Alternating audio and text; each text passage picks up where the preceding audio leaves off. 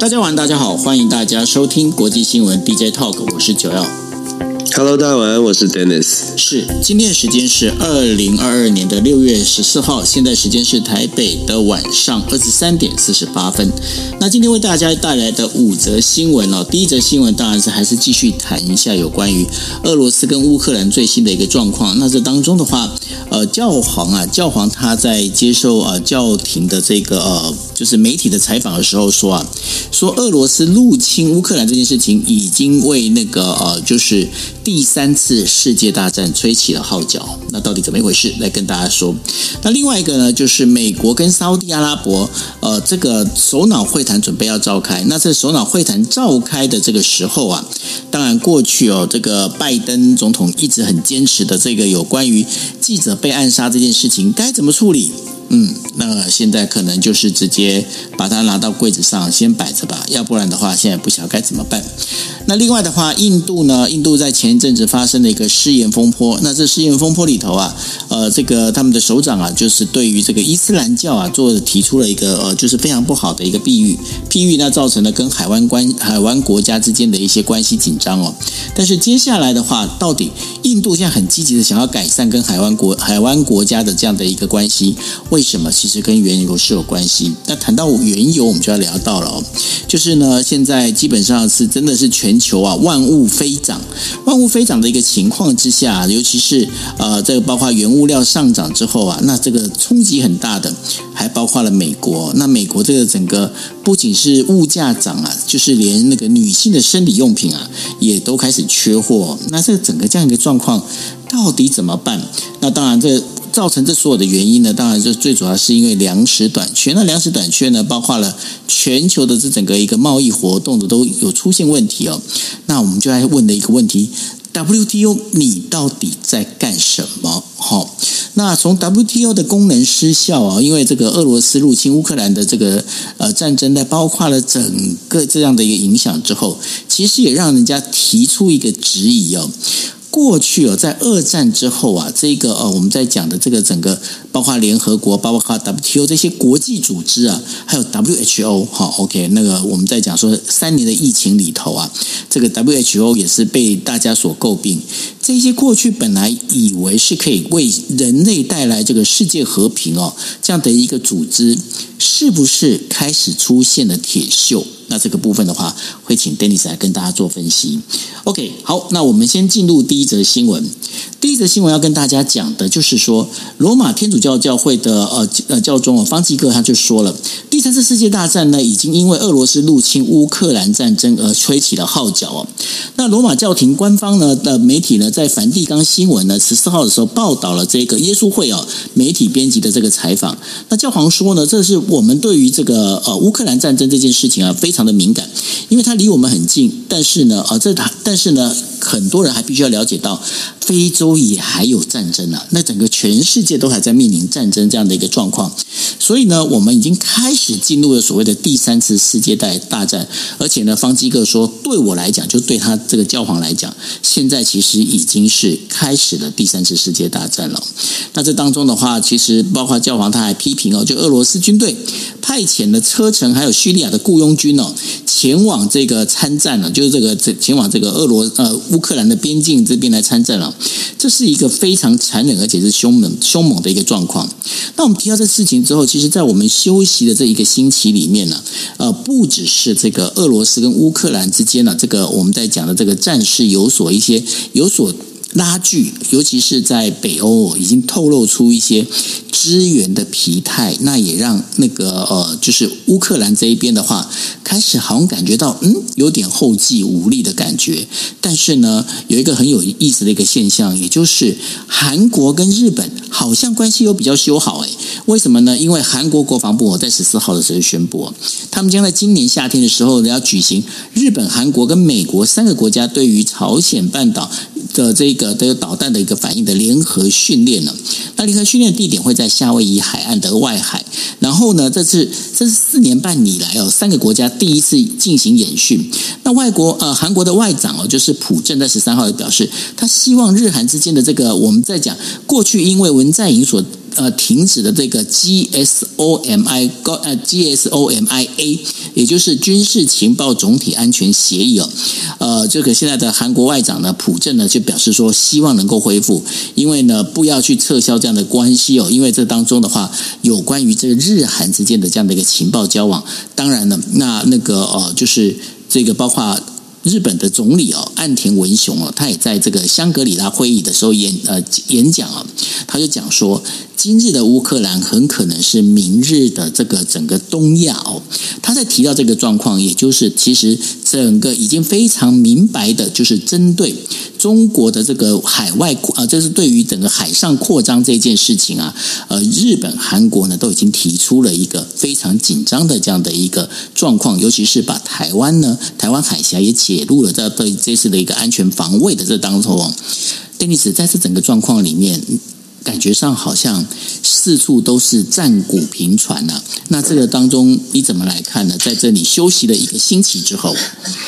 休息一个星期，休息的期间呢，其实很比较虽然稍稍微稍微比较少一点关注国际新闻，可是还是有看到一些新闻的消息。那我们必须想说，呃，国际上就像九欧你形容的，这战火仍然持续当中。可是就像我们之前也说过了，时间拉得越长了，其实对这这场乌俄战争的这个关注的程度真的是呃逐渐的下降。在世界各国，他们自己国内上国内的问问题会浮现，那各国都有自己的麻烦。烦哦，各国都有自己的挑战。我们先说方济各，方济各教皇他说了什么话呢？方济各教皇其实他呃他的表态是说，这场的乌俄战争从教皇的呃角度来看，他认为教乌俄战争不能够很简单的过分的简化，认为就是我们就开始评价谁是善的，谁是恶的。方济各的教皇是说，在这场战争当中，我们更令令人担心的是，大家都忘记了像这样的战争发生，它事后它背后的原因。可能是有很多人在推动，可能很多人在挑起这个战争，甚至是在挑起的，或者又或者是说挑起战争的过程当中。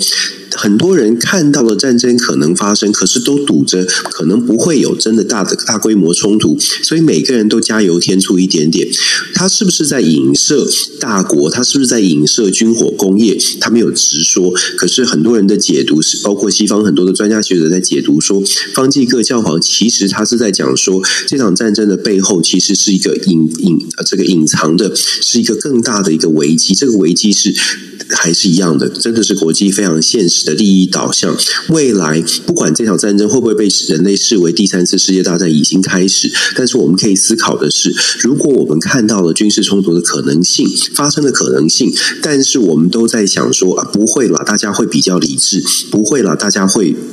最后会 hold 得住，最后我们看见的这个结果呢，就会变成我们必须要拿出更大的成本，付出更大的代价来做一些，再来做一些调整。像现在的乌俄冲突就是如此哦，是很无奈的。刚刚九欧你也特别提到了，我们在 DJ 透一直在说，这个世界并没有我们想象当中的平静，我们的平静是非常幸运的，在台湾或者是在现在没有战争的地方，像是日本啊、韩国，这个平静其实是幸运的，因为像非洲、像乌俄冲突是更明显的让大家看见了战争。可是非洲的内战，或者是一些发展中的国家，它就算没有内，它就算没有真的的军事冲突，它面临的冲突也是不断的，社会上面的阶级冲突，或者是所谓的不同的族群的冲突，也是非常的多。所以现在我们要面对的世界呢，如同我们所说的，当你的国际体系没有一个。一个超强的国家，让很多的国家觉得我现在不能够呃轻举妄动，这个体系被打破了，因为乌俄冲突是更加更进一步的被打破，让更多的小的中小型的国家觉得，他也许不是想要入侵别人，他也许不是有狼子野心，可是他会更加的觉得会更加的觉得担心，我现在可以抢到什么样的资源，我必须要有更强的竞争的心态，否则的话，我可能没有办法保护自己，这种。多级体系当中，过去的国际关系的研究都显示，国际多级体系，人类面会面临更加的混乱。这个混乱真的就是在比赛，看你看你能够守住多少。我们从教皇的教宗的这个话呢，可以看得出来，他虽然有，他是讲呃，他虽然讲得很婉转哦，可是我们真的要多多的注意国际上面的游戏，尤其是政治的角力、利益的纠葛，其实。大家早就知道了，大家都觉得，嗯，我们都知道，可是我们要不要做一些行动呢？教宗的呼吁，不知道有多少人能听见。我们可以看得出来，有一些国家追求和平的，像九欧，你刚刚特别讲，我们也他常常在说的，日本、韩国在亚洲地区是我们最靠近的国家，我们也可以多多的去观察。日本、韩国在这段时间也一直透过他们自己的方式，我们会解读说，日本、韩国现在越。越加的就是强化他自己的国防实力，不管是透过外交的同盟的方式，或者是透过军事的准备，有没有发现日本、韩国现在的动作都变得比较大一些？不管这外交上面过去的历史的冲突，到目前为止还是没有解决。可是呢，也越来越多人觉得，好像日本、韩国出现了这个化解危机的、化解过去历史恩怨情仇的一些契机。这个契机出现，不是因为大家突然都喜欢了对方。而是因为国际上面的压力，就像我们所形容的，是因为国际上面压力让大家觉得，也许现在可以搁置日韩的历史恩怨，我们不知道能不能发生。但是确实出现了这个契机，确实有越来越多日本、韩国的政治人物思考的是，也许透过外交的手段，日本、韩国应该走，应该走得更近一些，甚至是呃过就是军事上面的情报是不是要交换？其实，在政策上我们看到了这样的讨论。然后，就像我们所说的，外交途径之外，军事上面，日本、韩国真的也开始了呃积极的提高军备啦、建军备战啦、日本自卫队要怎么样的处理啦，这些都变成了讨论的话题。过去这些都不是非常重要的话题，现在都变成了讨论的话题。它再再反映出来的，就是我们所说的，目前的国际的局势确实并不是一个非常平稳的状态。我们需要更多的、更多的思考。这边我们就必须讲到国际现实了。先简单说乌俄冲突，乌俄冲突到现在发生，我们说大家不关注，可是你仔细去看战事的发展，你会发现。比较无奈的是，好像乌克兰遇到的挑战越来越多。九欧刚刚也讲得很婉转哦，就是整个欧洲国家支持的力道好像有一点点疲惫了。事实上，更严苛、更严苛的讲法是，欧洲国家现在都在思考的，恐怕不是如何进一步支持乌克兰，而是如何退场了。包括美国也是如此。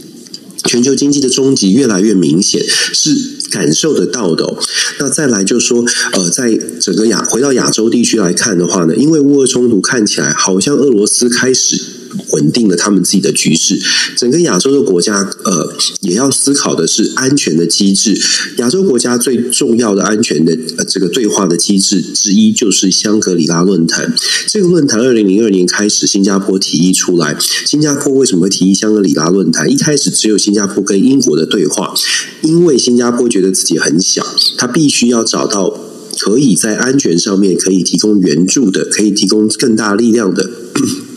盟友，那英国扮演的角色当然就比较重要了。为什么不找美国呢？其实新加坡跟英国之前的殖民地的关系，让他们跟英国的关系是比较连连接的比较深一些哦。那新加坡跟英国的这个呃，开启了香格里拉论坛，其实一开始的主要目的只是为了要稳定新加坡在东南亚地区的安全，自己的自身的安全。可是因为东南亚国家越来越重，越来越重要，中再加上中国在南海的这个威胁威胁感也提升，所以让香。香格里拉论坛就越来越扩大，从两个国家的对话扩大到现在这么重要的对话。很多朋友在过去这一周都在关心香格里拉对谈，呃，对谈当中中美之间的会议哦。我很简单的说，中美之间的国防部长确实在香格里拉对会谈上面有会面，而且有进行一些对话。媒体各自解读，你可以你可以说这个中国的魏凤和。提出来很强硬的态度，我对台湾的态度怎么样？呃，多多么的强硬，绝对会，绝对会怎么捍卫他们呃中国的这个想这个这个政策哦。那美方呢也是表达了力挺支持台湾的力挺台湾的决心，可是美方也同时强调了这个对台湾的政策并没有改变。整体来说，这个都他们的对话内容都没有超过我们的想象。可是现在我们要问，在台湾我们要问的问题是：现在我们在台湾我们。想要走的是希望世界各国跟中国撕破脸的这种强度，希望各国可以做到可要愿意跟中国撕破脸，还是说呃看呃这个现实上我们觉得世界各国不会跟中国撕破脸？我觉得这是我们可以去思考的问题。大家都说中国没有办法得到大家的认同，就是中国的这种崛起啦、威胁啦，让让东南亚国家让世界越来越担心。可是我们反过来说，如果像美国、像欧洲国家，或者是整个东南亚国家，对他都表达抗议，或者是都表达，甚至有些媒体会说，呃，言论上面打脸中国魏凤和。问题是反过来说，这些国家有没有要跟中国撕破脸呢？有没有真的要跟完全完全跟中国切割呢？如果没有的话，我们在台湾自己的这个角色就要非常的非常的聪明跟理性。原因是因为我们在台湾，如果我们希望的是。当然，有些朋友会很期待，我们也很期待。我们期待的是世界都会团结起来。从乌俄战争到现在，我们都期待世界团结起来，达成一定的目标。现在台湾会会期待的是世界团结起来对抗中国，最好是都愿意撕破脸。那我们就要观察大家，就这些国家到底有没有有没有要跟中国中国撕破脸的打算呢？这个是我们我觉得我们要思考的，就是常常在讲说现实跟理想之间的差距。国际政治就是这样，就是国际政治的国际政治上面没有办法完全的按照我们的理想出发。就算是我们有一定的理想，我们可能要做的事情比我们想象，就是比我们讲出来的要更多一些。目前看起来，台湾距离呃距离我们想象的那个理想，可能要更真的是要更努力啊。我我其实讲也是很婉婉转，就是在讲日本、韩国做的事情。我一直在希望说，我们台湾至少要做到日本、韩国这样，就是在外交上，在这个呃现实的军事的准备上都要做到才行哦，否则的话，只是只是讲说我们期待说啊，全世界看见台湾，世界给的这种友善的回应，没有办法真的给我们实质上的帮助哦，比较。会反而会让我们常常会遇到比较无奈的事情，是好像给了我们很多的帮助，可是，一转头，哎，怎么他们又软下去了？这是为什么？我们在台湾一直感受到这种这种现象哦。那我觉得，从香格里拉会谈，从乌俄战争，从日韩之间，日韩的准备，再到罗马教皇讲的，不要只看战争表面，要看战争后面可能挑起冲突的整个的过程，整个冲突发生的整个过程，我真的觉得台湾可以学很多，在这一场的。这个呃冲突当中，从现在的国际局势当中，真的可以学很多。问题是学到的有没有学到？然后大家有没有一起想要又要再讲？有没有一起想要团结的找答案？这个是这个是呃我们很很遇到的很很重要的课题吧。不过呢，呃，要在帮刚刚 Dennis 你来讲的事情里头啊，我要帮你打一个小补丁。好，因为，你刚刚在讲一个，你问大家一个问题，就是说世界要不要跟中国撕破撕破脸这件事哦。其实我要打一个小补丁，就是其实也要在思考中国想不想跟世呃世界撕破脸，这是一个反向思考。为什么我会提这样的一个问题啊？其实呃，当大家都在关注就是中美之间的这种所谓的呃，包括那个魏凤和跟那个奥斯汀的这个言辞交锋啊。大家少看得到一个画面，因为毕竟我是在观察日本，我观察的是呃日本的防卫大臣，也就是岸信夫哦。岸信夫呢，其实在跟中国呃的国防呃等于说魏凤和那边也有在做，他们也有在做这个对谈哦。在对谈的那个时候，那个会场非常妙。为什么非常妙？因为呢，岸信夫呢就把这个中国跟俄罗斯啊，他们就等于说呃，包括了那个船舰呐，这个经过的那个就是包括日本的那个海域啊这些东西，还有。包括这个，在这个我们在讲，就是呃，日本的那个西南的这个，也就是包括钓鱼台这些事情，侃侃而谈在讲的时候，你知道吗？魏凤和是一句话都没有回答，而且这已经不是第一次。在上一次的时候，当日本的防卫大臣在提这些事情的时候，魏凤和只是听，他没有去做。比方说，他比方说做一些延迟的回复啊，这一些。其实这个当中，我倒是看到的一点，就是说，有时候，有时候魏凤和在讲的话。你只能讲说他在做大内宣，因为呢，有很多东西我自己在看，我并不觉得就是说，呃，虽然说大家会去问说，哎，世界是不是想要跟中国撕破脸？其实换个角度想，中国他现在想不想跟世界撕破脸，这也是另外一个被思考的一个议题。我是这么觉得，我不晓得说，Dennis 你怎么看？事实上没有错啊，现在就是大家都在比赛，看谁看看看谁讲的比较大声，看谁这个这个你知道那个青蛙那个嘴巴鼓的比较大一些哦。现在就是美国不敢打中国，中国不敢打美国，河豚对这个青蛙好像也是青蛙是下巴嘛。反正我的意思是说，大家都在比赛，都在都在做这个这个，你要说吹牛也好，大家都在做这种形式上面的秀肌肉。可现实是双方都不愿意战争，这是中美讲了好久的，双方都不愿意战争。我们现在，我我之所以会形容说要不要撕破脸，关键在于说台湾自己的立场哦，就是说如果你希望台湾是，譬如说，我们就讲呃比较比较比较直白的，就是台湾如果是希望说世界支持台湾独立，完全的脱离。不管你台独也好，华独也好，如果是台湾希望的是现在在这个 moment 可以可以做到这样的一个做做到这样的一个呃这个这个结果吧，得到这样的一个结果，那就变成在中美都不想撕破脸的情况之下，我们没有办法得到一个撕破脸的支持，那。我们也当然可以说，中国不会愿意跟这个美国撕破脸，因为他自己本身的条件还没有成熟。那当然，现在的国际局势也不允许中国有这种也有这样的野心，他自己会去做判断哦，没有办法有，这这也很直白。中国也没有办法做到这样。可是，那台湾在这个时候，我们一直在讲说，台湾在这个时候，我们可以做到的是什么？因为知道双方都不愿意撕破脸，所以我们比较有智慧的方式是什么？这是大家要靠大家一起要思考的。我们比较有智慧。会的方式是希望说，嗯，先站在先站在说，我们知道，呃，我们要期待整个西方民主国家会愿意撕破脸的支持。预做这样的预想，还是说我们有什么方式，在双方都不愿意撕破撕破脸的状况之下，台湾有找到自己生存，而且站得更稳。等到双方都，我们在要做预预未雨绸缪的事，双方虽然现在都不愿意撕破脸，是因为双方的实力都还不够。双方任何一方有这个实力达到可以改变这个军事的时候，就有人会采取会开始采取行动了。台湾在跟时间赛跑的是，在双方。都还没有办法有能力撕破脸之前，有什么办法让台湾变成一颗石头？是有人有人要改变这个军事，也没有办法动到台湾。这是我们要一直在在，应该是说我们一直我一直期待台湾去思考的问题，就是台湾到目前为止，对台积电很强，可是只有一项强是没有办法守住台湾的。我的论述是，台湾要守住，必须是整个是顽石一块是。外外部的力量，不管你再大，你怎么碰我，我都没有办法，我都没有办法受到，你都不敢动我，或者是我不会被被，我不会被伤害。这是为什么？我们一直在讲说，在这种国际局势的变局当中，为什么一直说一直说团结，一直说大家在思考，不是不是我们内斗内乱，或者是打击不同的意见，我们就会变比较强，因为我们真正的竞争的对手不在台湾岛上，真正竞争对手是整个的国际的。局势是国际外面的人哦。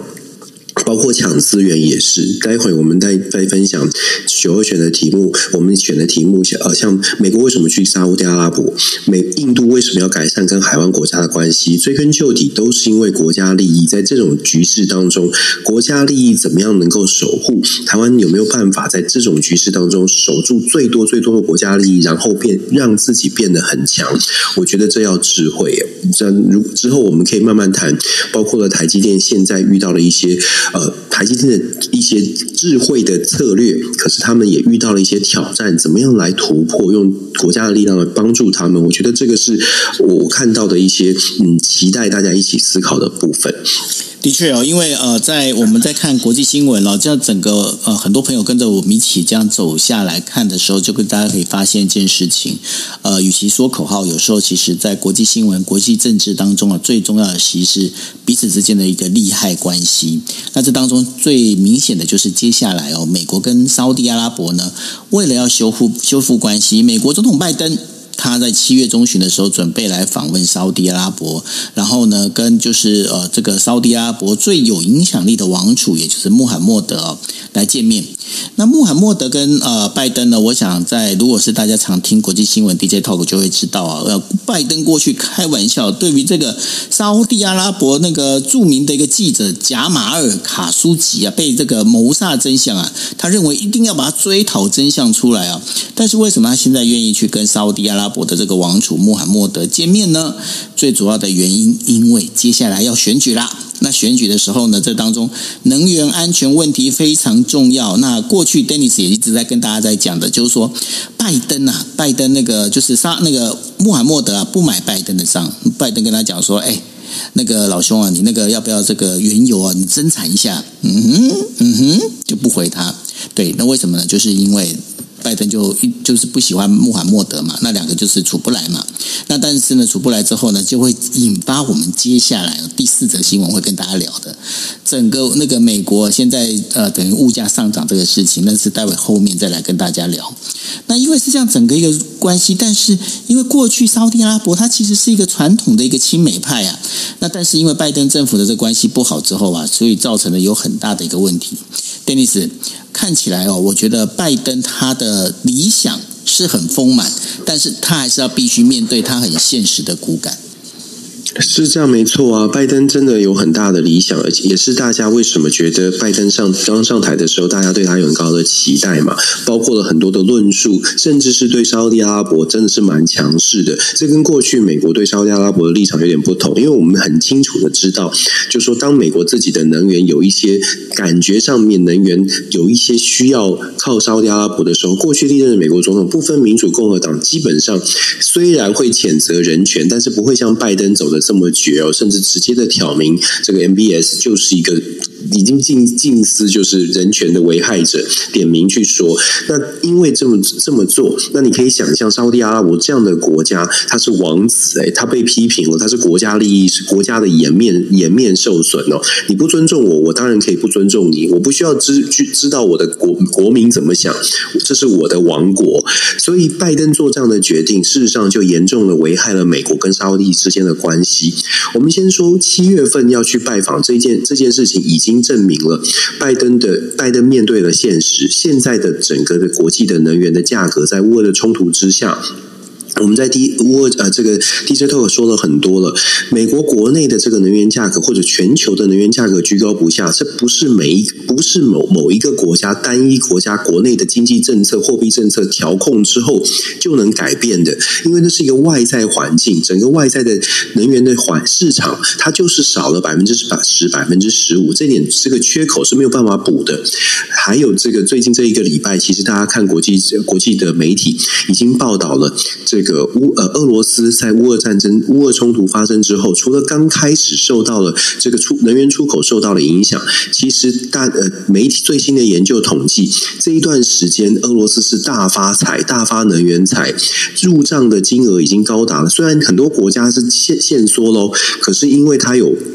其他国家继续跟他买，在这段时间，他居然他居然大赚了九百七十亿美元哦！因为卖他的原油，换可见可见什么？可见这就是我们所说的，这就是国际现实。听起来很无奈，可是这代表的是现在的政策可能需要调整，可能不够聪明，至少在这个策略上面的安排可能不够聪明，要做一些调整。所以拜登七月份去见沙乌地阿拉伯，某种程度他就是在策略上做出做出调整，因为沙乌地阿拉伯。主导了整个欧佩欧佩国家的这个能源的出口哦。那如果沙乌地阿拉伯的关系可以改善，它就有办法改善整个能源的价格。对于石油石油的这个呃这个产量的控制是有办法调整的。这是美国希望的。问题是我们在谈判的过程当中，不能只是我单方的希望，要对方也想啊。现在沙乌地阿拉伯要什么？要美国同意什么呢？其实美国跟沙乌地阿拉伯之间哦，在拜登上台之后，有很多的冲突，很多的议题。你都需要重新讨论。第一个。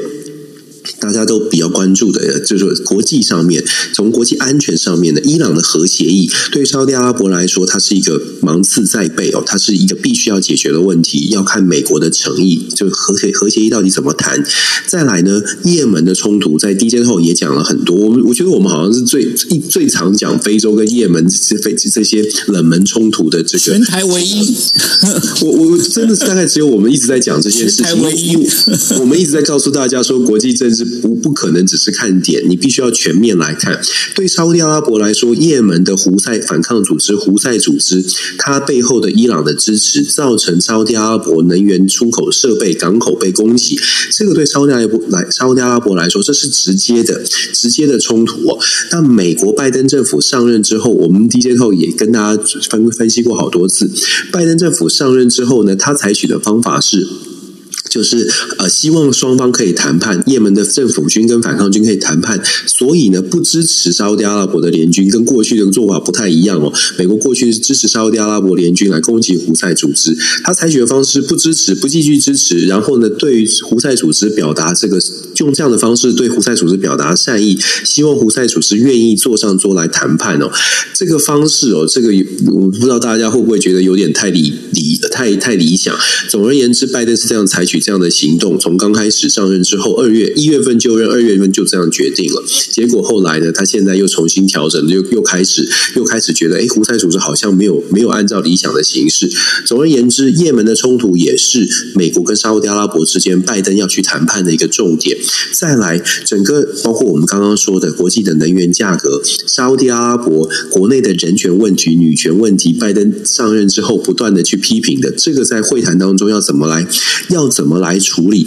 然后整个美国对于中东地区的 commitment，就是我们知道美国撤离阿富汗之后，整个美国在中东海湾地区国家呢的心中的形象变成了：哎，你随时会走，哎，那这样我到底要不要相信你？伊朗核协议也是你推出的，阿阿呃，这个阿富汗二十年你打完了，你觉得没有没有意义了，你就走了。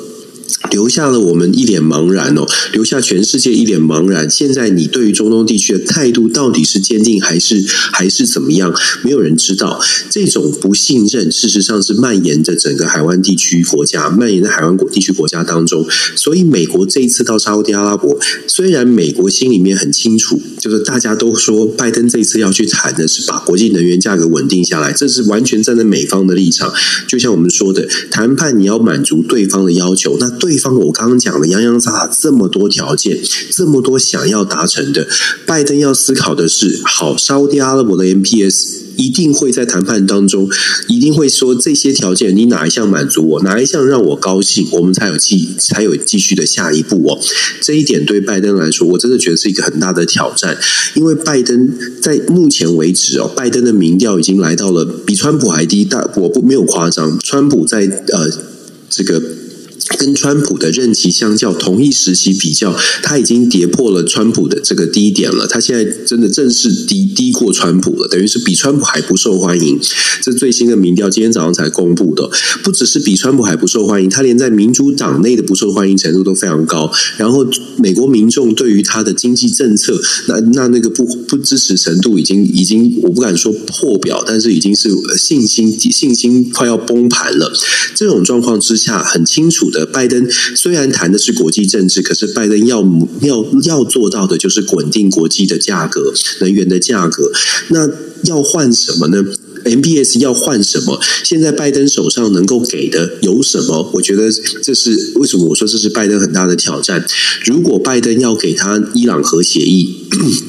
那美国要给多少？要愿意呃，要愿意为这个沙特阿拉伯，或者是愿意为以色列做多少？然后，如果是也门的部分呢？美国愿意给多少的承诺？是愿意给更多的军事援助吗？还是在也门的政策上做出什么调整？然后，或者是说在人权上面放手，就跟川普一样哦。川普时代跟 MBS 作为做好朋友，我觉得拜登现在手上有的有的牌也不是太多，因为每一个每一个牌都是牵一发动全。生那这一次的七月访问，你可以看行程的规划。目前媒体最新公布的消息是，他他到拜沙特阿拉伯之前，会先去以呃会先去拜访以色列哦。你可以看得出来，整个中东的局势，现在拜登面临到最大的挑战是，我到底要拿出什么样的牌？那什么样的牌真的可以让这些国家买单？因为过去的形象，让大家对美国的信任，尤其是他自己哦，还不是前任哦，是他自己，就是相对。于川普来说，这些中东海湾地区的国家对于拜登的不信任感还更高一些。就真的是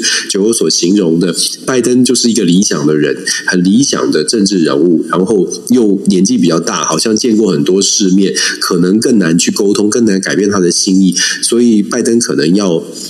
这个要说服，要说服中东国家，七月份的会面呢，非非常值得关注的是，做出多少的让步。如果没有让步，我想沙乌地阿拉伯或者是中东国家可能可能要配合美国的机会就不太大。但是反过来一样的，反过来说，中东国家也当然希望美国可以就是做出让步之后，他们也有台阶下，希望能够稳定跟美国的关系。毕竟美国还是世界上目前最大的经济，世界最大的经济体哦，所以整个呃。这个呃，美国跟中东海湾地区国家的之间的关系，他们也不想要扯破。在这样的情呃，在这种考虑之下呢，七月份的会谈，我自己会觉得拜登有不得不不得不拿出好的好的这个 deal 回来的这个压力，因为否则国内真的没有办法处理国内的这各种政策，真的是 hold 不住。这两天美国的联准会会在开会，有可能会创下就是一九四零年代以来，呃，一九九四年以来哦，三将近。三十年前之前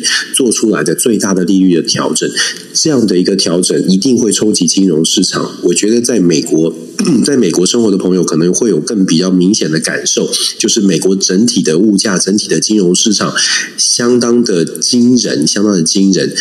我最最这个这个话题最后我就说，在美国你可以感受到股市呢，在过去的半年跌掉了将近，跌掉了已经跌掉了四千多点哦。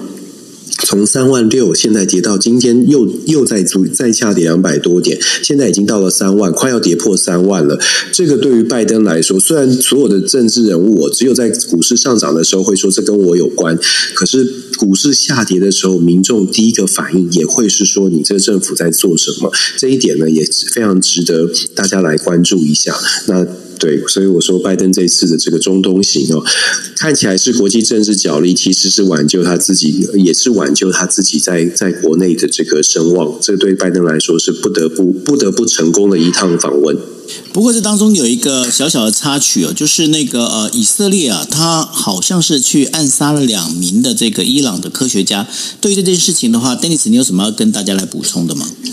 对，刚刚我们讲的是美国跟沙乌地哦，他们漏讲了这个伊朗的暗杀的问题哦。伊朗有两个科学家被暗杀了，这个是以色以色列目前被怀疑是以色列幕后去做主谋哦。为什么会有这种动作呢？事实上，伊朗的核协议，我们都在讲说伊朗核协议，美国跟中东国家的冲突点在于说，中东国家认为说伊朗根本不值得信任。我们在 DJ Talk 也跟大家分享过很多次，沙乌地阿拉伯现在越走越近的原因，是因为伊朗的威胁日渐上升。当我们看，就像就像是我们我们看中国中国一样，以色列跟沙乌地阿拉伯看伊朗，就是觉得它就是一个不稳定、不定时炸弹，而且是真的会动手的不定时炸弹。所以他们的态度面对核协议，他们一直都认为说，川普当时从核协议退出之后。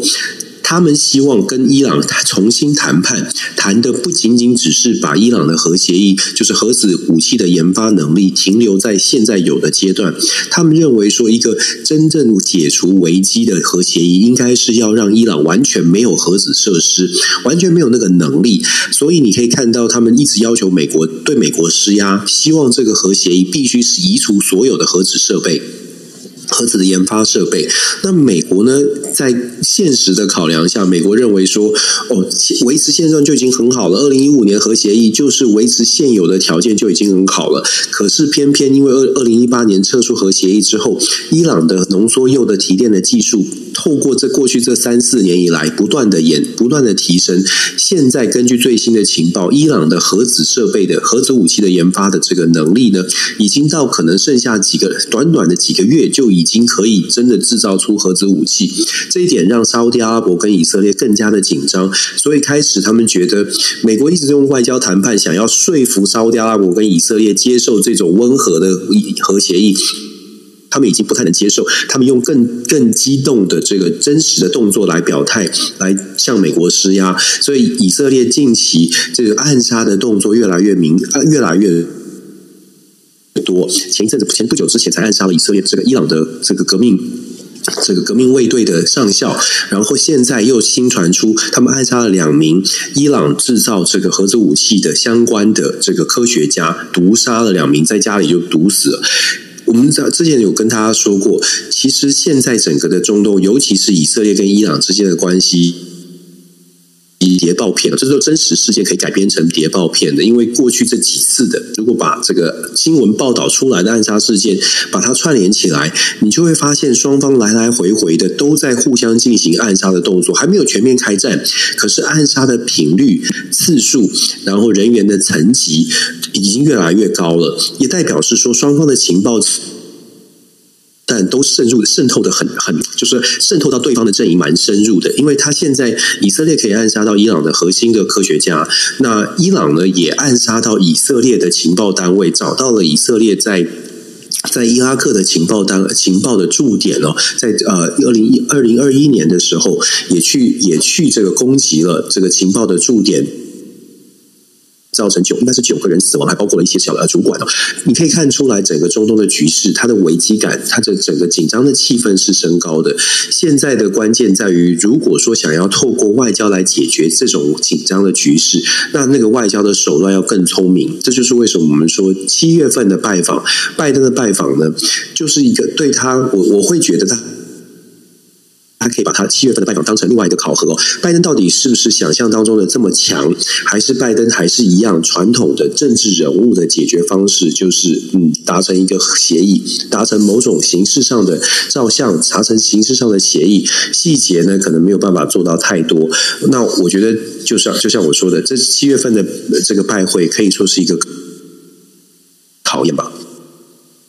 是哦，那呃，这个当中我们在讲的就是说，有关于呢这一次的整个，包括呃拜登的访问沙乌地阿拉伯，以及就是伊朗，还有就是刚刚提到的哈，伊朗跟那个呃就是呃以色列之间的这样的一个冲突，感觉上中东其实是蛮乱的哦。但是呢，在这个一个状况里头的话，我们要跟大家讲哦，其实呃惹上这个海湾国家的话，还真的不是只有美国而已哦，还有包括印度哦。那印度做了什么事情呢？印度的执政党的发言人呢、他就呃在就是印度的人民党啊 BJP 的发言人呢，他就在这次辩论的时候呢，公开侮辱了就是伊朗的先知穆罕默德还有他的妻子啊。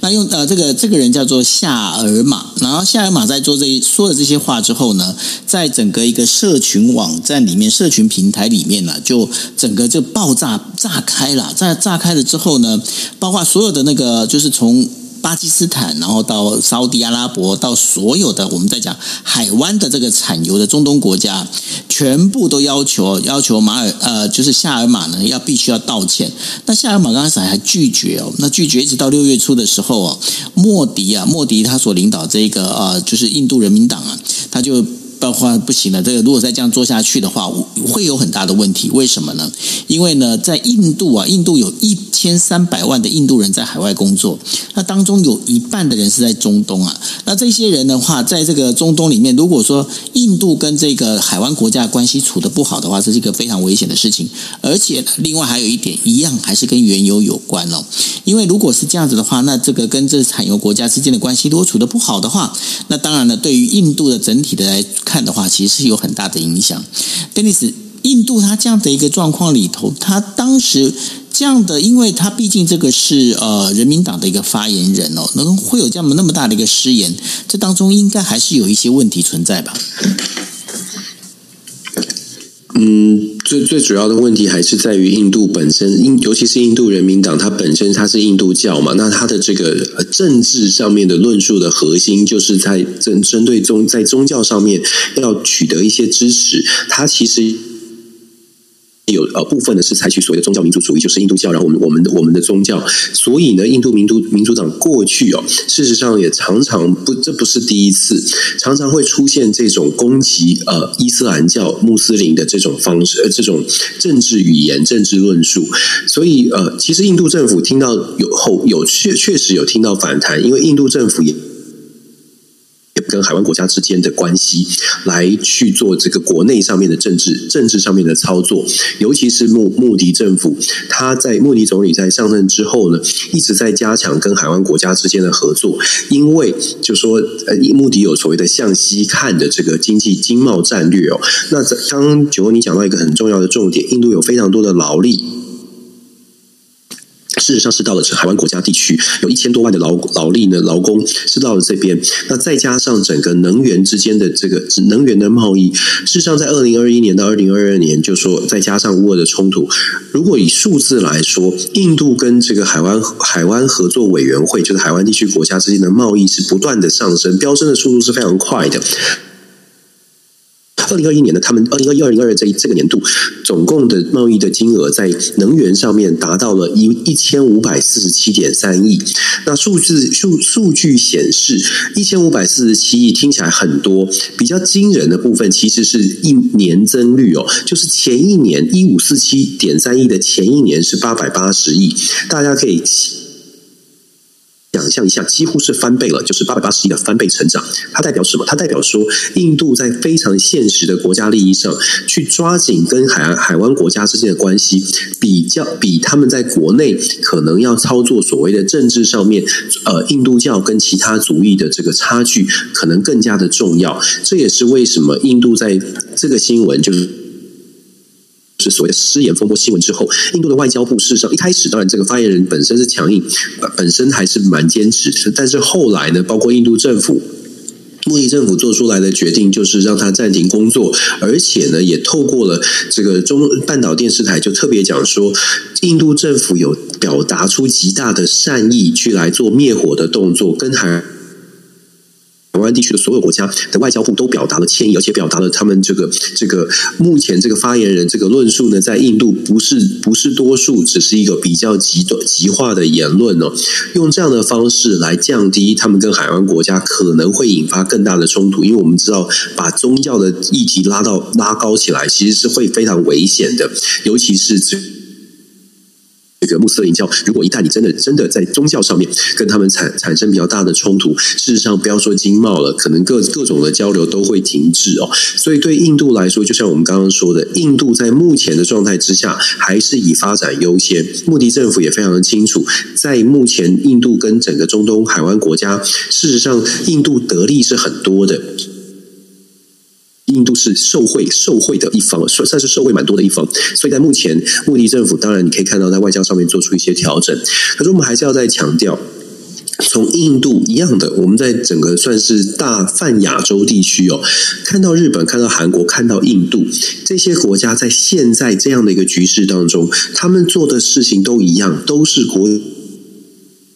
家利益优先，所有的事情都搁在旁边。有历史，有历史的这个纠葛，有这个宗教的宗教的分歧。但是呢，面对现在的国际的局势，尤其是这个世界感觉起来没有哪一个国家可以拍板定案，这种状态，先抢到资源再说。再说，印度现在跟台湾国家之间这么紧密的连接，甚至之前在乌俄冲突的时候，印度坚持不去批评俄罗斯，跟俄罗斯用半价买石油，大家可以想象一下，印度现在手上它的能源供应是不是稳定的？相对来说，印度是不是在很多的可能在能源啦，可能在这个外来的物资上面，看起来到目前为止，可能印度会相较相较于很多国家来的更更更，你要说务实嘛，或者是更更更更充足吧？就是它的物资可能更充足一些哦。在道德上，当然会有很多人批评我，就说你怎么不乌俄战争？你怎么会跟俄罗斯还在做生意呢？沙乌地阿拉伯，哎，你怎么不？强调这个沙乌地不是怎么不跟拜登总统一样强调这个 MBS 他有人权的疑虑，我们不跟他做生意呢？这个就是大家可以思考啊。当我们有条件的时候，也许我们可以多多朝着这个呃理想的方向去前进。可是当自己的国家或者当自身的条件还不到那个程度的时候，可能他们的考量优先顺序会做调。调整，我觉得穆迪政府现在所采取的就是一个发展中国家，完全是以国家发展为前提，其他的事情都可以稍微的搁置。这一次的事件再一次的凸显，目前印度他要的就是跟海湾海湾国家的关系也好，跟俄罗斯的关系也好，或者跟世界所有的国家交往都一样，采取的态度就是，我不管我跟你有什么问题，我先让我的国家至少在印度目前政府的思考之下，先让印度可以发展起来再说。那。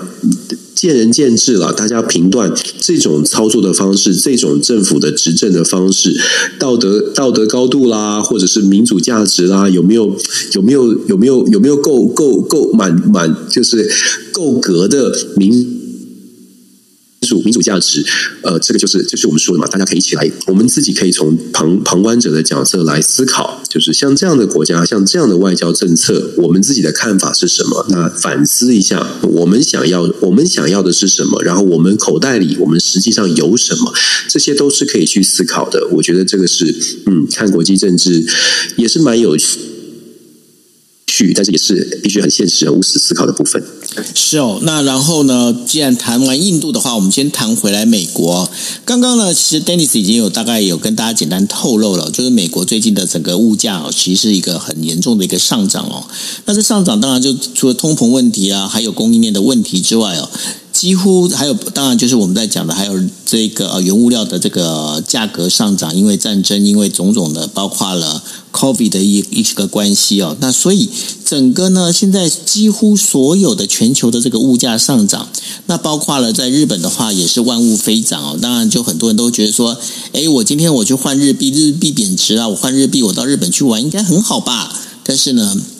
并没有，因为日本它现在大概在今年的话，会有一万个品项哦，它的整个一个价格是会调涨啊，大概是百分之十到百分之十五左右。好，那如果是这样子的话，那我们来看一下美国，美国最近出了什么问题呢？美国最近就是出现了，包括你今天你即便有钱，你买不到东西啊，包括那个女性用卫生用品啊，不管是卫生棉也好，棉棒也好哦，这当中的话都出现了供货。供货短缺，然后已经有卖家在哄抬物价的一个状况哦。Dennis，现在整个一个日呃美国的在整个状况里头，前一阵子是因为奶粉奶粉缺货，现在甚至连女性的生理用品都缺货，怎么会这样子？那状况真的有那么严重吗？这就是美国民众也在问，怎么会？这样，然后第一个反应就是拜登做很差嘛，这个是很正常的反应，你知道吗？就是当你真的去呃沃尔玛或什么，大家都觉得很方便，美国应该要很方便，什么东西应该不缺的。前一阵子出现了婴儿奶粉的短缺，呃，婴儿奶呃奶粉短缺之后，造成婴儿婴儿这个有一些婴儿真的是营养不良哦。那这真的有，当然你如果说三亿三千万的美国人这。整个比例来说，它是非常非常小的。可是这种新闻出现之后，它会给现在的政府会直接来一个非常负面的一个负负面的一个一个一个扣分。原因是因为这不该在美国发生，婴儿奶粉的短缺。然后现在这一个礼拜谈的是呃女性的这个卫生用品，就是卫生棉、卫生棉条的价格上涨，然后短缺，因为棉花。花的收成受到影响，德州的天气，在我们在德州，德州的天气造成棉花的收成受到影响，这些都是原因。那整个的运送物物流的价格上涨，成本不敷成本，呃，生产商呃 没有办法呃适时的把这个货货补上，种种的原因堆叠起来，让日常生活用品。也也开始出现缺货，这个在美国很很罕见。可是就像我们说的，当你发生生生活不便，你可以看到像呃卫生棉条这些呃价格高涨的时候呢，啊、呃，然后缺货，真的缺货之后，美国的主流媒体都有做出一些反，都都有做相关的报道。那这个报道就会再次的让美国觉得说。嗯，现在遇到的状况真的是很不方便，而且很麻烦。那政府到底应该采取什么样的方式？这个就不是，就像我们说的，这不是靠着国内的，譬如说调整物、调整货币政策啦、加升息啦就可以改变，而是整体的，在美国的全世跟全世界的互动，还有整个全全球的这个呃高通膨的状态状态，在整。个混乱战争的情况之下，到底什么时候才可以平稳下来？从厂家也好，从消费者也罢，事实上，厂家现在哦，就说呃，就是卖家，现在不管是生产商啊、制造商，他们在思考整个国际国际的这个状态的时候，他们也会去思考说，我现在要呃。造制造出多少的货呃货。掉现在的物流物流呃物流是不是能够这个整个供应链是不是正常的交货能不能到这些都是很大的问题。物流我们之前也跟大家说过了，物流的价格是非常惊人的，这个货全球的货运是非常惊人的价格。现在那货运价格高涨，整个成本就会上涨，成本上涨之后，消费者的意愿就会下降，整个的连人讲说，短期之内，我觉得现在这个当然了，卫生棉条啦这种。日常生活用品当然会尽尽快的去补上，就像婴儿奶粉的部分也会全尽全力的去补上这个缺口，它会是短期的效应，可是比较长期的会是影响到整个嗯，当然最直接的冲击是拜登的政府，可是长期来说，整个美国。国未来在整个供应链上面会不会做出一个重新的洗牌？从芯片到生活用品，是不是会做重新的思考？所谓的重新思考是，当全球化让很多的产品移出到美国，导致问题发生的时候，美国其实没有这个能力来做出、来制造出这些商品哦。我觉得未来可能全呃这一。年这一两年以来，尤其是受到疫情之后的，一一九年、二零年之后，这整个疫情受到的受到疫情的冲击之后，对于全球化的本来很快速、快速全球化，大家都就是全球分工这种思维可能会停下来，会缓个几年哦。对于整个全球的布局来说，某些产业可能会特别的想要想要把它拉回到自己。自己的国家来做生产，尤其是像是高科技的晶片业，那这当然又是另外一个话题，就是我们需要去关注的。不过整体来说，我觉得目前的全球局势，就像我们之前所分析的，我觉得整个全球局势大概会大概会在一个不稳定的 uncertain 的情况延续，大概到二零二八、二零三零年才会有才会真正的这个见到见到比较平稳的状态，大家稳定的，我们冷冷静理性来看待。是，那呃，这当中的话，其实也是在我们最后一题要跟大家聊到的，也就是拥有一百六十四个国家跟地区的世界贸易组织，也就是 WTO 的部长级会议呢，在十二号到十五号呢，在日内瓦这边举行。那在讨论的内容里头啊，是包括了就是俄罗斯入侵乌克兰，造成日益严重的粮食危机。那现在的话，这包括。原本这些事情应该是世界贸易组织要来处理的哦，可是大家发现一件事情，这个。WTO 啊，在处理成员国之间争端的能力好像已经丧失了两两年半了，而且并没有一些新的贸易规则可以制定出来。那这当中，就大家会比较怀疑一件事情啊，就已经不是只有 WTO 感觉上是机能是呃机能已经不全了哈，还包括了就是像我们之前在讲，在疫情之呃疫情刚爆发的时候，二零二零年的时候，我想大家对 WHO 啊，就是世界呃就是等于说呃这个我们在讲的卫生组知。啊，那本身的话，其实我们对它的这个公平性，然后它的功能性，其实有一些质疑。那更不用说哈，在俄罗斯入侵乌克兰之后，我们在讲说联合国安理会，它能够表达出，它能够做出的这样的一个呃，应该是说原本期待它所发挥的功能呢，基本上都完全没有发挥。Dennis，就好像原本在过去哦，在二次大战之后啊，我们在讲说陆陆续续成立的很多的跨国的这些组织，这个不管是 WTO 也好，WHO 也好，甚至包括联合国安理会也好，我们都期待呢是可以在一个公平稳定，然后为人类带来一个和平的一个角度里面，让这组织能够和平的稳顺畅的运作。但是呢，现在越来越发现一件事情的可能时间过得太久了，那所以呢，使得这些原本过去也曾经发挥过很好机能的这一些组织，现在的慢慢的机能失效了。为什么会这样？我觉得主要的原因，就像我们说，常常说政治经济没有办法切割。当你的全球全球的政治局势进入到一个不平稳的，就是互相信任感下降的状态之下，你当你要靠着 WTO，WTO 的核心的核心的原则就是 Markets all know it all，就是。市场机制，WTO 的成立是希望透过市场机制来决定价格、决定供需。可是市场机制呢，是一个必须是建立在大家都想合作、大家都有互信的一个状态之下。为什么会有 WTO？为什么在全这个二战之后，我们会看到联合国全球合作这种风浪，或者是整个气氛是很高涨的？因为在两次世界大战之后，全全球希望稳定，希望休养生息，大家说和平、和平、合作最重要，合。作大家会有利哦，就是合则两利，分则两害。这种大环境造成全球很想要紧密的合作，赶快先发展。大家打打仗打得很累了，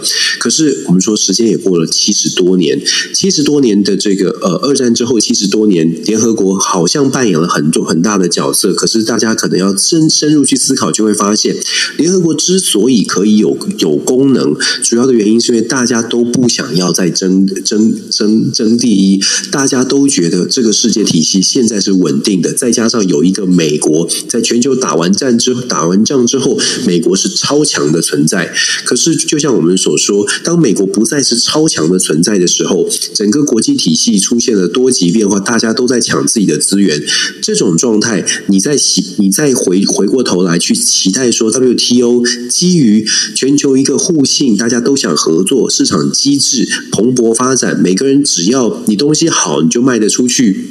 少一点关税，让货物自由的流通。就像我们说的，这个。假设必须是政治制度、政治的全世界体系，让你觉得是放心的。当政治体系、全球的国际体系让你觉得不放心，我们看见的现象就变成了各国开始有关税了，各国开始会针对所谓的但我们相信的国家去签 FTA，我们不相信的国家我们保持距离，选择性的开始做生意，它就基本上就跟呃 WTO 的大家一起透过市场来。决定有点不太一样了。当你国家的政策的力量介入，那介入到全球市场，你就会发现这个 WTO 它能够扮演的角色，它的原则就有点稍微的被被影响到。那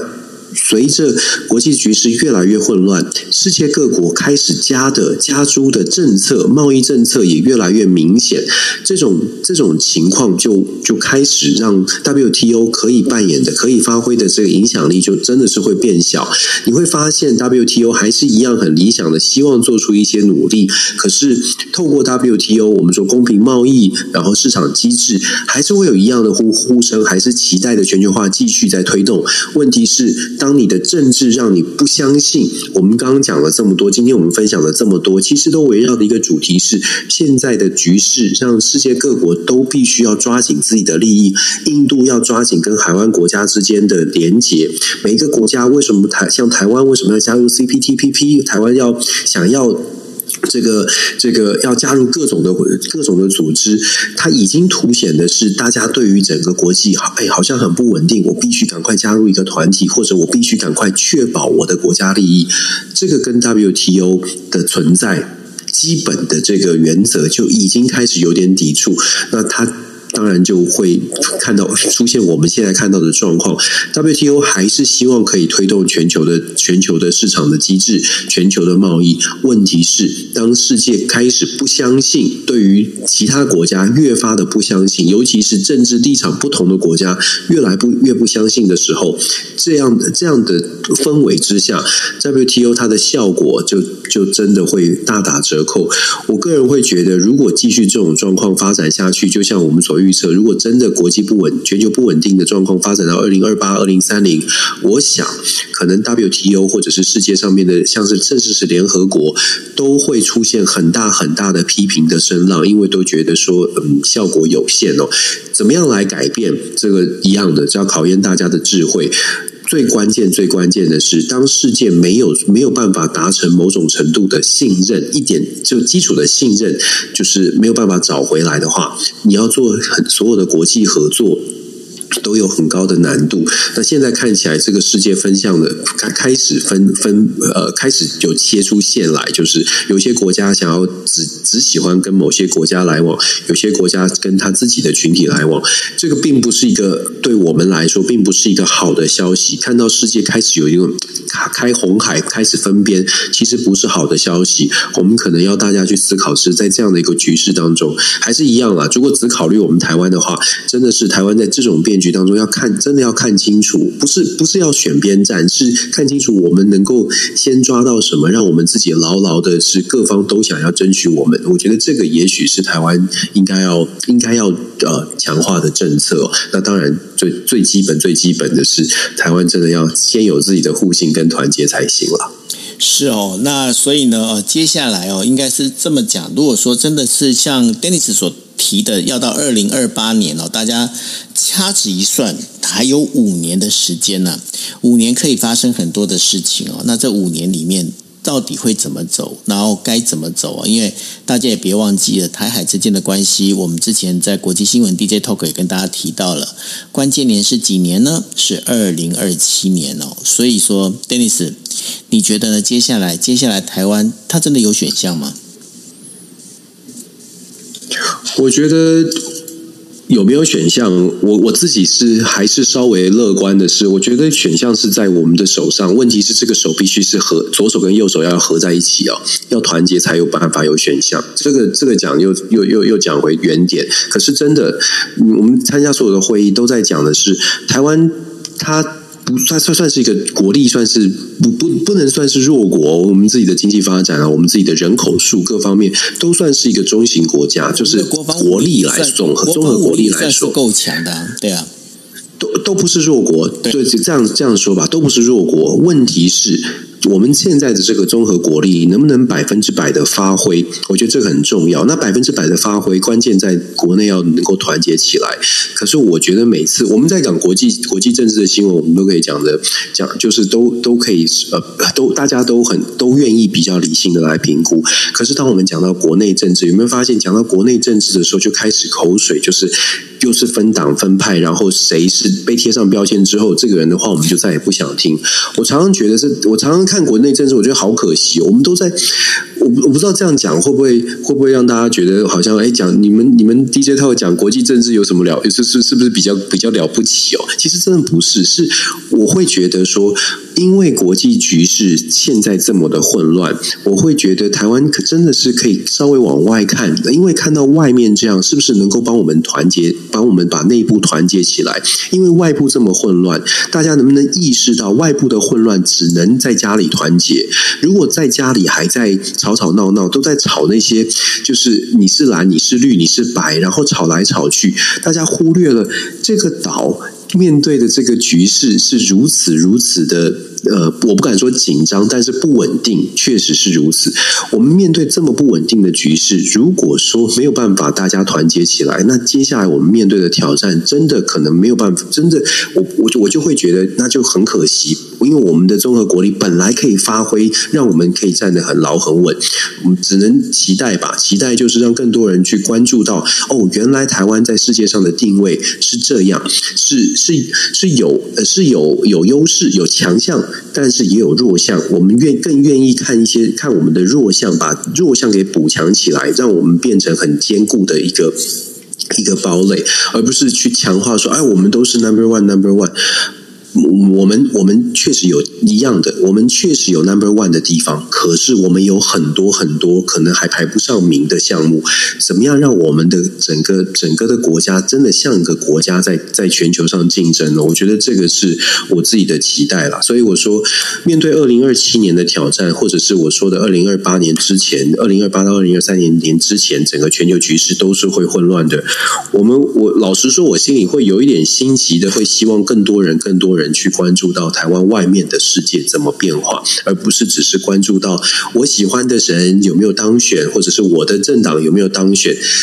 这些都这些在眼前很重要，可是大家真的可以思考：如果说我们喜欢的人只只为了我们只喜欢的人喜欢的政党当选，可是没有看到台湾的国际局势，没有看到我们的对外的政策需要更多的投入，我会觉得我我会觉得有点有点担心了，所以还是一样的呼吁团结，我们尽量尽力把事情做好。是哦，那所以呢，呃，这个就是我们今天为大家带来的五则国际新闻。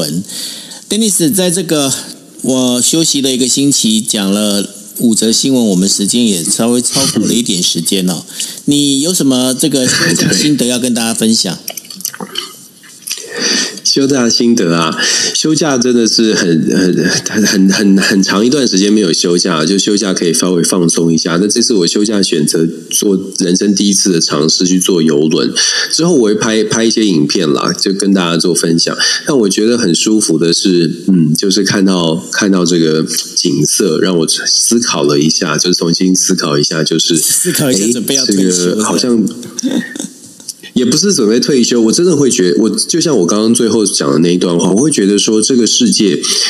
老实说，如果没有我们自己不关注台湾。坦白说，我我会觉得不会有人关注台湾，因为大家的生活都是在这样子过。是对，只有我们自己关注台湾才有可能。那怎么关注台湾？我就我就在思考，怎么样可以让让不同意见的人，不管你喜不喜欢 Dennis 都没有关系，你你愿不愿意听听看我们的说话？当然，我就在思考是，那我自己的说话是不是是不是曾经有过有让人家觉得，哎，我们是不是有不够立场不够周延的？我们怎么样来调整，让大家去了解？说真的，有很多的朋友，像酒后，像我们，我们在乎的不是哪一个政党，我们在乎的，更在乎的是我们自己的国家到底能不能站得牢、站得稳。尤其是变局这么多，所以想了想了一些，觉得嗯，就是还是好好的努力吧，就是尽尽尽尽尽力而为，继续尽力而为吧。是，那所以呢，这也是呃，我们会持续哈。我们会持续努力哦，然后再谈国际新闻的这个部分呢，会再加强进来。那当然也是希望大家呢，能够透过我们在跟大家带着大家去看所有的国际新闻的同时呢，呃，能够就是可以把引申到来看一下台湾现在所在的一个处境哦。那这也是为什么我们呃，我们在每次在选题的时候啊，我都会尽量。如果可以去走国际新闻的一个观点的话，我就会把台湾的这个新闻的话，会尽量的把它说做压缩。最主要原因是因为，呃，大家如果说在看很多的这个国内的一些媒体报道的时候，其实，嗯，台湾的媒体报道有一个很大的一个一个走向，就是呢，它一定要跟台湾有关，它才要报道这个所谓的国际新闻。我们在这国际新闻要打双引号。但是呢，我们来讲的就是说，有很多事情其实牵一发动全身。那包括了你想想看哦，这个呃，我想可以跟大家提醒一件事情，就是说，日本日本内阁他们现在正在讨论的，就是说，哎，是不是要把那个国防预算啊增加到 GDP 的二啊百分之二？那这个百分之二，在过去我们不要讲说。不，我们不要讲太远。过去大概十年左右，十年前甚至十五年前的话，你说你要把这个国防预算了，日本要把国防预算提高到百分之二，我跟你讲，旁边的一堆国家就开始讲哇，帝国主义复辟啊，这些军国主义复辟啊，这样子一个状况。现在我发现这个百分之二好像也没什么人在，就是其他国家好像没在哇哇叫。但是你你不觉得这就是整个一个国际局势，它其实是会有很多的一个联动会发生吗？确实是这样啊，这就是为什么我们一直在讲说，我们在 DJ Talk 选，就像我非常认同你刚刚说的，为什么我们的选题都真的是关注说，哎，有没有有没有从点线面比较拉开来，就是用广角镜来看这个世界，我们到底在哪里？那用这种方式来跟大家分享。不是说我们去规避说啊台湾的政治纷扰，而是真的台湾的纷纷扰扰。如果你跳到全球的角度，你你思考台湾未来怎么走的时候，你你真的会想说哇。日本现在往这个方向走了，韩国往这里走了，印度往这里走了，像今天我们谈的，然后美国开始跟沙乌地阿拉伯开始连接了。难道我觉得可能更更多朋友如果多听这种这样的一个呃分享的话，也许就真的愿意去跳出来想说。不是说我们没有炒国内的政治没什么意思哦，你还是可以喜欢你的政政治政治人物，喜欢偶像或会或讨厌谁，这这没有影响。但是如果真的对我来说，爱台湾或者是希望国家更好，我觉得可能我们要稍微看的，至少能够还有这样分析，就愿意很理智的朋友，真的可以一起来扮演一些角色，看比较广的面，不是只是看到呃新闻上面吵，每天在吵的，每天跟着大家在骂的这些。这些相对的小事。没错，尤其是如果听我们的国际新闻 DJ Talk 的话，保证你在游艇上面做那个国际呃时事问答的时候，你可以拿高分。哎，这真的是哦，OK，这真的是有帮助。对，是好。那呃，今天因为呢，我们是休息了一个星期，然后重新再开房，所以把时间稍微往后拉了一点哦。那也希望大家持续锁定我们在每呃每一天，明天一样哦，明天一样是台北时间二十三点四十五分，希望大家一起来收听国际新闻 DJ Talk。OK，好，那我们谢谢大家的收听，大家晚安喽，拜拜。大家晚安，拜拜。